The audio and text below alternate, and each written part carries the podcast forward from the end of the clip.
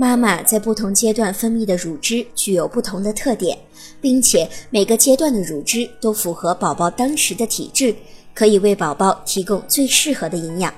妈妈的初乳量较少，但是蛋白质含量高，脂肪含量较低，正好适合宝宝不太大的胃容量和比较弱的肠道功能。初乳还含有大量的抗体，给了宝宝一个安全的屏障。随着宝宝的成长，肠胃功能不断增强，对热能的需求持续增大，